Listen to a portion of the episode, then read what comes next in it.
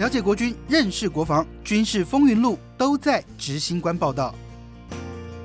警官报道，我是执行官杨正全，欢迎在好听 FM 收听，以及在 YouTube 上面收看的铁粉，跟大家问好。今天一样，请到了资深媒体人，也是我的老师何 启胜，启胜哥。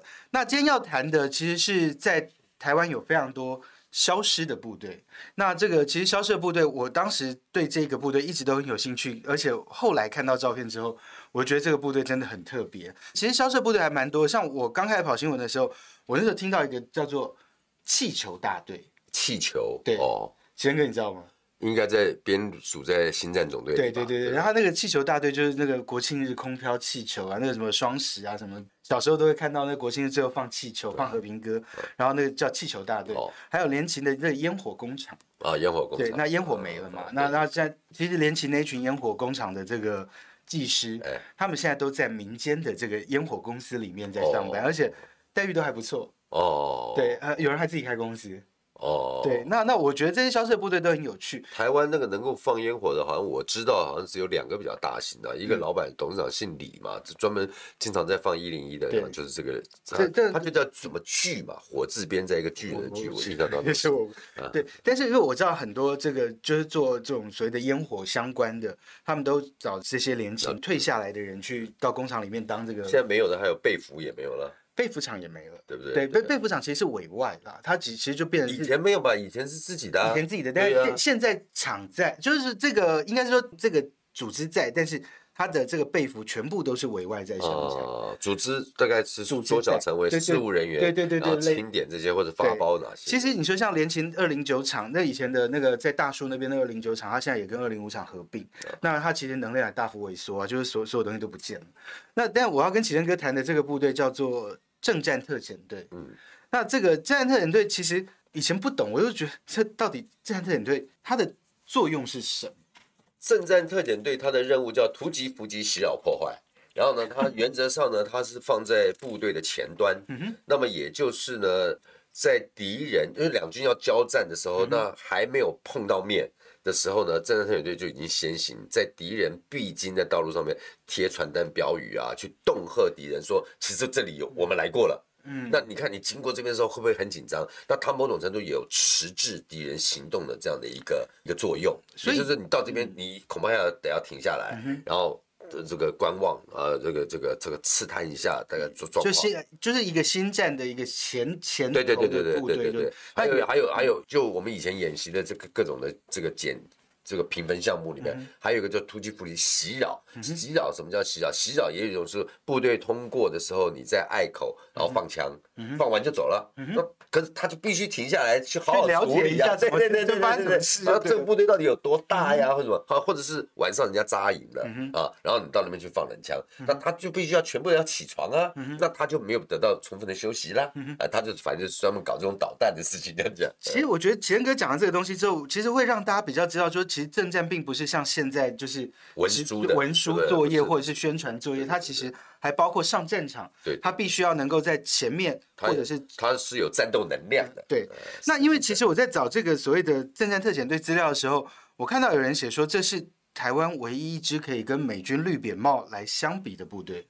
呃，有这么这个太恭维了吧？呃，台湾反正我知道，就台湾几支这种特种部队啊，什么特勤啦，还有海军，大家比较不熟悉，其实也是训练非常艰苦的，什么水中爆破啦，水中救难啦，啊，他们反正呢，只要是每一年的，大概到古关溧阳营区特战。特战训练基地那边进驻三个月的这个部队呢，都是在台湾比较艰苦的，就是训练上都是比较相对扎兵嘛，然后还那个，其实像现在勇海龙挖兵啊，就金马的海龙挖兵，两千万人征收啊，然后宪兵特勤队、宪兵特勤的陆军，还有梁山特勤队，还有这个这个那个海军陆战队的特勤队，它其实现在功能上的区分。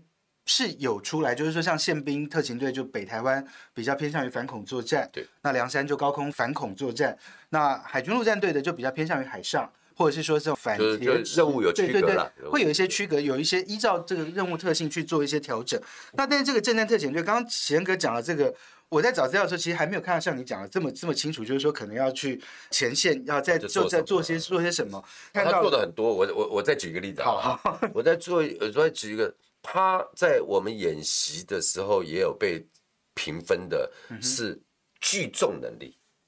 呃，要怎么样把民众给抓起抓起来，然后聚聚集起来？对对对，哎，聚众的。所以所以这个都是正战啊。这个这个聚众是，他说聚众，因为我们听到聚众就接知识嘛，但那这个聚众应该是要把他也是啊，就是就是只要你能够把人聚集起来啊嗯，这这是你的本事。聚起来之后呢，聚集起来，有可能是要去滋事啊，嗯对不对？去搞搞陈情啊，搞哦陈陈抗啊，什么各种的，或者等于是说让部队作战能够甚至你就把这个路这个封住了，这么多人聚在这边，对不对？所以聚众是一个能力，嗯它要放在任何地方，它都是可以的。呃，你要拿来它做什么？那你要怎么聚众？我们以前呢，在曾经在一个国小里面聚众，那怎么聚众呢？呃，放两具尸体，哦，哎，然后呢，尸体呢就是真的还是假的？当然就冰演的。呃，啊，冰演的，然后就用那个塑胶布袋就把它放放在那边哎，然后赤裸，当然穿了一个肉色的这个裤子，然后就放在里面，然后就有法医在里面在验验尸，哎，马上人就来了，就大家就围观 对就围观，就围观，这好聪明哦。是，那其实战特遣队，我在找资料的时候，它有一个所谓的六大战法，就是什么思想战、情报战、心理战、组织战、谋略战跟群众战，这应该是群众战。对对对对对那那你刚刚讲的，就是像在前线导弹，那应该算心理战的一部分。对，那组织战会呃，组织战也是，就是我们在敌后嗯要因补于敌，所以因补于敌就是我们作战的这些粮食啊，甚至于哪哪些弹药嗯啊，都要能从之取之于敌方，或者取之于敌方的民众。那怎么样去把这些物资哦就是说当没有物资的时候，或者是物然后人，当然人嗯员也是很重要，就是你怎么样进到一个村庄里面，然后让这些村庄对于我们的这个部队是产生好感的，嗯，那它也是对群众的一种组织。这是在作战的时候的这种组织，不是大家想到的呃什么选举的组织，或者我们平常什么什么那种组织，都倒不像不是那么。就跟后备动员的那个组织又有点不一样，就是让后备动员系统有什么公我们要动员主要是都是针对于敌方的，嗯怎么样把敌人的那边的策乡里反，哎，对对对对对对对对，是这样的组织。所以自然特遣队不会像这个我们一般对于政战工作在战场上 就就用这个所谓的扩音器讲话啦，我们的馒头比你们的枕头大，我们不是这一类的，这一类这一类这一类可能就是新战总队的工作种，。嗯对对对对，我们是一种正战的战斗部队，啊哈，呃，它比较用在作战，所以你看，我知道早期早期的正战特遣队嗯好像都还要到鼓浪屿。然后呢，呃，到戏院里头，嗯然后把那个沙发椅割破，然后里面塞中华民国传单，然后甚至于要把这个放映师，然后要把制服，然后我们播放中华民国国歌，让那鼓浪屿在中国大陆的鼓浪屿，然后看到是中华民国国歌，要吓到这样。所以就真的有人要这我听说的过去啊，对，以前是有的，以前是有，但实际做什么工作，其实就这它听起来有点神秘啊，就是对，但是就是说可能在早年有过这样的有过这样的任务，这样。对对对对对。就是说，它跟这个我们一般认知、现在认知的部队作战，看举光日、看什么，这个就已经是会有一些不一样了。它不是大家理解那种对对，对对对，是真的要去打仗的，就 对所以我说他是他是佩服在战斗部队里头，启恩哥，你这样讲完之后，我我就大家可以理解为什么侦探特遣队的训练感觉上是非常的不人道了。呃，对，因为因为其实我第一次看到照这种部队的都都不是比较就比较残残酷一点，可能我比较我比较没有看到早年的 这个陆战队的其他的这些照片，我我顶多看到他们就是在这个六天五夜克难周的时候，有跑步的时候是全裸啊，或者是怎么样。我们去采访宪特的时候，也听过宪兵这个特勤队他们的一些训练，其实是真的不人道到了极致。他有一些他的目的性所。以你的意思说，像特勤队嗯，我们的什么电视去拍我我去拍的，只有我一人拍过拍到某些部分，某些部分因为因为训练的那些，对，因为因为你看的是成果展示比较多，应该是说我我真的去拍他们最后一天的克难日，哦，但是那一天的克难日，基本上我觉得就是有些不适合在电视播出的，他们也保留。他们直接保留。也保留，可是我说真的，当我看到所以你相信你实际的一定也比这个比这个更残忍，那我当时只是讲了一个我采访到的一个故事，就是说我那时候在总府前面元旦升旗典礼结束之后，他们在前面做了一套这个战绩表演。那因为有人就失脚，就踹到了其中一个特勤队员的重要部位，男生的重要部位，他踩下去踩得非常用力，他应该是踩到两脚中间，啊，可他不小心就踩到他的重要部位踩中了，对他一踩中的时候，其实我在现场一看，就就男生那种反应就会觉得痛啊，对啊，对，你都帮他痛了。对我我 看完之后，他回来之后，摄影也很坏，他在剪的时候就踹三下，就等于是这样嘣嘣嘣，然后就看到看我同事在那边看电视的时候，他就看看那个东西踹下去的时候，他的反应就是跟我一样，就是好痛，就就很痛，就帮他痛了。那我就说，哎，那个你们踹刀不会痛吗？因为那个忙站起来继续打整场。然后他们讲说，我们外号叫好玩，他们就讲我们的，然后他说铁鸡鸡，他们自己讲，他就说这个外号就是铁鸡。他说其实耐痛训练，他们其实现特包含了这个所谓的生殖器或者是重要部位的耐痛训练。哦，那这个不能让我们拍。哦，啊，那我那时候听到的时候，我就哇，我那时候听到是哇，真的假的？但但但就是这这跟我们想的不一样。那其实我第一次对这战特点队有印象，就是我看到照片。嗯，我看到照片是。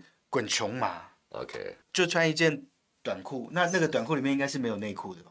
有啦，有有有有，你们有？有有有。那真的我知道特特种部队很多里面那个哦是吗？我们有有有。他们是说为了不烧裆。你你如果说真的是我们驻地在澎湖嘛，那澎湖有一些海训的话，不穿是是有的，因为他不需要那么那么累赘啊。但一般的我们有了，那我们有，别人有没有？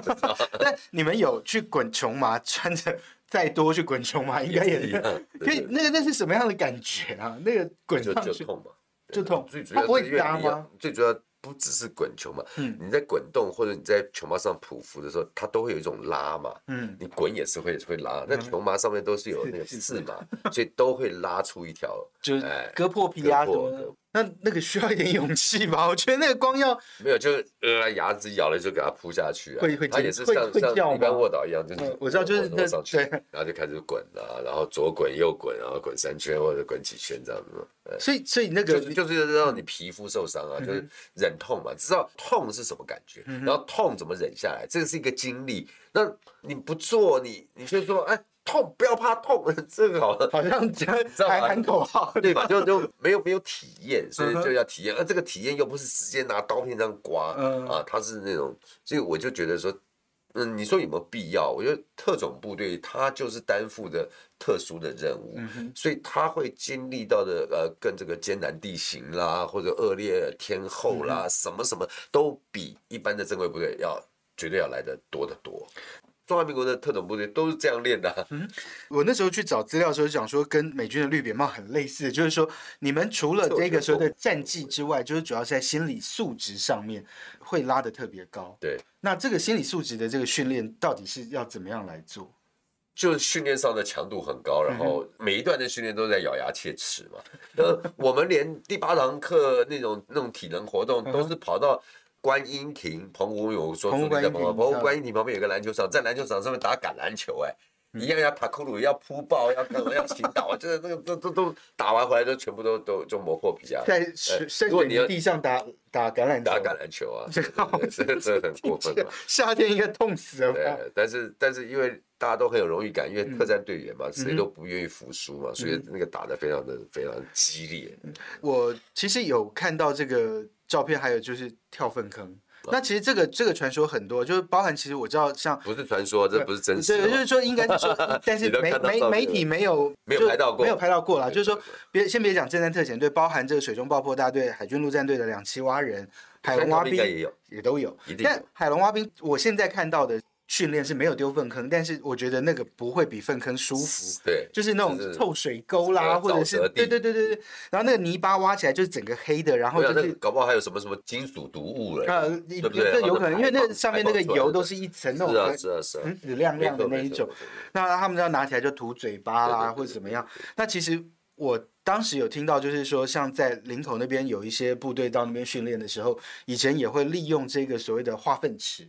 作为这个所谓的前进管道，这个前进。前进了，对对，不是这是前进管道。那钱哥有被丢过粪坑？我没有，嗯，而且坦白说，我是民国七十六年到七十九年三年时间在在特遣队任官，呃，我任官期间也没有，嗯，呃，但是我的那个部队就是正一连啊，正有到正八嘛，对不对？我看到正一二三四五七八，正八，还有一个呃海军陆战队实验连，然后呢，呃，总共九个连，在我那个正一连，在我离开以后，然后也换了连长之后，有，嗯哼，有这么做。那我觉得这么做，就是刚刚郑权也提到说，台湾的特种部队大概都有经历过这一项的训练。其实它就是一种恶劣环境嘛，他又不是叫你二十四小时，也不是叫你一小时，也不叫你吃进去，对，也不是叫你吃进去，你就是要憋气。然后因为对他就是，所以一种战场存活下来的本领嘛。对对对，你就知道说，特战队员他要面对到的未来，他执行任务的时候，他所要面对到的这个挑战是相对是比较艰艰辛的，所以他才会做那么多。我觉得很多训练他他真的不是无聊的，然后也不是在整人了，就是你训练就要让你敢。或者你有经历过，那到了战场上，你在经历的时候，你就不会怕，嗯，呃，或者说你知道，至少你知道说这边有化粪池，我可以利用它去做什么。也许就是说敌人来的时候，我可以在那里躲一下，对，或怎么样。我我自己觉得这个战场本身就不会是合理的，所以我觉得不必要去期待军人受训的方式是会被合理对待的。是，但是贤格那个有人跟你谈过这个被丢到粪坑里面是什么感觉吗？嗯，那当然绝对不好受啊。呃呃，你可以问一下那个林建友，他有，对他的照片里面就对。那那那我我跟你说，我在时候没有这个，就可以往中式的梅胜明去查证。哎，这都有名有姓的，没赌过。哎，就是我们正在特遣队的。所以前个战特遣队出来的名人还蛮多的，对不对？除了你之外，说你讲到梅胜明，除了呃新北市政府之前前一位呃，还有我告诉你还有。比较没人知道，也没人讲嘛。啊，那今天跟我聊了自然特遣队，而且我只是在聊我们连而已啊。我们连呢，啊，你好比说这个嘉义水上乡的乡长刘敬祥，哦，哎，这我民国七十六年，呃，在带过的兵，对对对对，现在人家是水上乡的乡长。那还有正二连的副校长林子楚，他现在是嘉义市的市议员，哎。还有这个媒体可能比较认识的这个徐宝环啊，宝环哥，他也是大宝哥嘛，他也是这个正在特警队的。呃，因为为什么会出名人？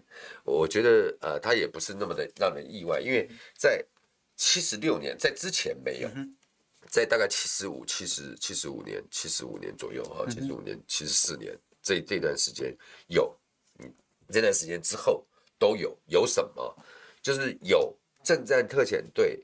按照他的编程啊，他的兵要六十八。而且这战特遣队是十编，它不像有的部队，就是说你一百个兵，但是事实上，哎，对对对，但是大概才九十六人哈，我们是补十，十是六十八，一定要满就对了。然后那几个官，十个官，所以一个官的眼皮底下是管六点八个兵，所以那个兵很可怜，对对对，他都 逃不掉，你知道吗？到哪里都有人在管，因为他官真的很多。你看啊，这个连长啊，还有副连长，还有都是正战干部嘛，对不对？呃，连长、副副连长不是啊。副连长不是对，然后副校长啊，作战官啊，一排排长，一排副排长，这是官哦，他不是给你一个士官来担任排副哦副排长，他不是排二排排长，二排副排长，通信排排长以及通信官十名，十个就没有士官。啊，士官有啊，士官是另，呃，士官就就在这个兵里面啊，六十八兵还有士官，所以你说当兵的你说多可怜，根本就是被人家拿来玩的，逃不掉，逃不掉。所以那个精神压力应该是很大的。你们这种精神抗压的训练，除了这种体力训练之外，有没有一些有没有不怕鬼的训练，或者是不怕什么的那种？没有，都没有，没有。其实就是就是训练艰苦，其他。这种从心理上的，就是反正没事就恫吓你一下，就吓吓你这样子。吓吓。其实到后来就是在。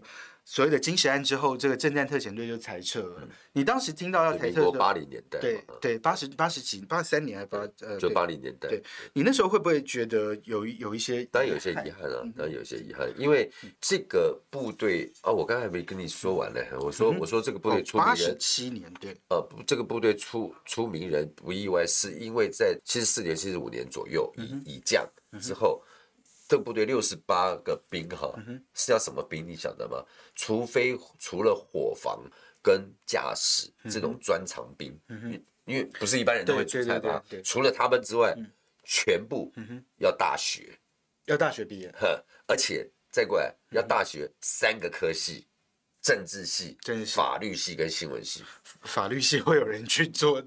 你是法律系就被被选来啊，我们这个又不是要你自愿来的，这个是这个部队是挑的、啊。我我有看到，就是说这个所谓的选兵过程都是一个欺骗的过程。对，就是说他们觉得今天你的名字很好听，那你你在外面不叫政战政战特选，你的名字叫做政治作战连，就会认为说啊，这是做文书的，然后然后我们就会告诉他没有，我们这里就天天在那边打篮球，然后我就同学弹会不会弹吉他，都问 他会不会弹吉他，嗯呃，会唱歌吗？会不会跳舞？他就觉得说，哎呀，我抽不到义工队，我来这里也好。我有我上面看各种欺骗的过程，包含就是说告诉你可以留长头发，不会到外岛，他根本就在外岛。呃，我对外岛有两个，对呃他们说不会到外岛，他可以留长头发，然后不用不用接受什么军纪管制。不不过你有时候听到是假的，啊哈，为什么？网络上写的？啊，对对我，这网络上有些就是有点有点浮夸啊。嗯我是讲求实实在在嗯，他不会到外岛。我们是怎么挑兵的嗯？我们很少是在新训中心挑兵，都是到分发，部队嘛哎，来棚防部，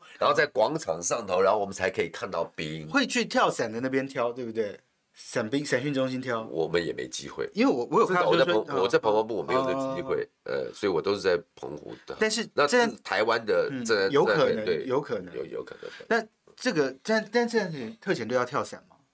呃，以前要，以前要，呃，以前我们的那个军有服上面有伞徽嘛，你只要看战队队的合照都会有个都会有个闪灰，所以就后来没有了，所以基本上就海陆空三栖的就对了。对对对，应该应该是说他就是一个蛮蛮全能作战的一个一个训练单位，所以就是说这六十八个人全部都要大学毕业，然后新闻政六十。八个撇开伙房跟驾驶有的伙房驾驶也占六十八个人的。那伙房驾驶有没有要大学毕业？没有没有没有就是除了他们不用大学毕业之外，都要大学毕业。嗯，那战特领队有比较多的加急吗？有跟有有有有有有吃的比较好，吃啊。呃，薪水也比较好。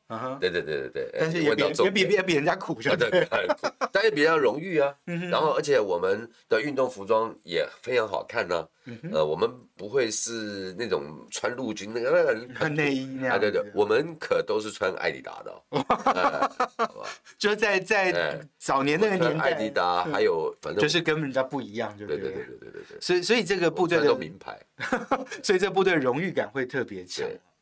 那今天也很谢谢奇恩哥来跟我们谈谈这个，我觉得在台湾军事版图上面忽然少掉的这一小块，我我我只是觉得它很神秘、很特别。那因为其实很多人都对它有很多的传说啦。那那我我只是觉得说，哎，我当我看到照片的时候，我真的觉得这个这个是还蛮了不起，而且我发现我身边还真的蛮多人都从政战特遣队出来不。过这单位有参加过政治活动，在龙山寺的六幺二还是五二零五二五二零农民运动的时候，五二零那个时候还有包括查禁这种所谓的，那个时候称为非法书刊，其实就党外杂志。党外杂志，党外杂志那时候有一个叫晨风专案，晨就是早晨的晨，嗯风风风水的风，晨风专案查禁。那个时候就站在特遣队的队员就要去搭配警总的人员，然后还有警察三个人要一起嗯去查，嗯所以在身上那时候都带 walking talking，然后呢去去查查这些这些书籍。所以然后另外就是在这个群众运动里面混在群众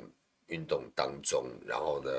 如果有任何姿势，就可以锁定一些对象，然后这些对象之后，可能他就会被访谈，嗯 或者什么之类的。所以就等于是说，某一些政治活动或政治运动上面，你们还是要变成是有点像情治人员，要要要进去。因为因为差不多也就是那个时候，台湾就是民国七十六年七十六年解解严的时候。啊之后嘛哈，对，那事实上解严前大概也就有有这样的氛围了啊，所以因此我才说大概那么七十五年吧，之后就要求那个那个部队要大学生，然后要是政治、法律律跟新新闻。闻三个科系的，没有例外，没有说学美术在政战连没有哦，嗯哼，哎，就是都是这三个 都是。这三个科系，哎，这也是很有趣的一件事情。所以就是说，其实我觉得这些人的这个法律素养，或者是说对于这个新闻媒体的这种这种专业的素养是，都都会比比一般。哎，我里面有台大政治系的、政大法律系的，哎，我觉得最难啊，像你比如说像那个梅胜明啊，甚至福大新闻系、大传传大大传播系、传大传系啊，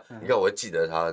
好，那我要讲的是说，这些这么有知识的人呢，啊，或者有志士的人啊，他们还跟你在地上做一千个伏地挺身呢。然后呢，我们跑步跑慢的就直接用脚踹，用用那个警棍这样打，哎，哎。那个年代允许啊。对啊，在民现国现在现在六年的时候啊现，在的官那个领导干部只要碰到身体都不行。不是允不允许？他是念法律的呀，他都他要为自己自身的权益啊来来去做做辩护，知道吗？他也接受这种训练，我这才觉得他们了不起啊！我觉得这也也因为存在这些不合理，才能够磨练出这个真的是精神战力或者是体能战力跟。其实是外界看来不合理，我们还很合理啊。懂懂懂。这样的不是你你你长途你跑十公里，你说这有什么不合理的？对不对？啊，你说啊，滚穷马啊，到底是哪里不合理？可是我觉得有些时候 特种比较艰苦。对，有有些时候你特种作战，你真的要前进到某些地方去，你就是要从树林。从岩石上面，然后要讲过了，真正的战争是比我们训练要残酷，要残忍嘛？对对。好，今天非常谢谢齐恩哥来跟我们分享他在这个正战特遣队，应该 应该是蛮特别的日子了。对，有任何的意见也欢迎到好好听 FM 的官网，或者是到我的粉丝团钢铁军训小组来告诉我们。那今天谢谢大家收听收看，我们下次再见喽。好，拜拜，拜拜。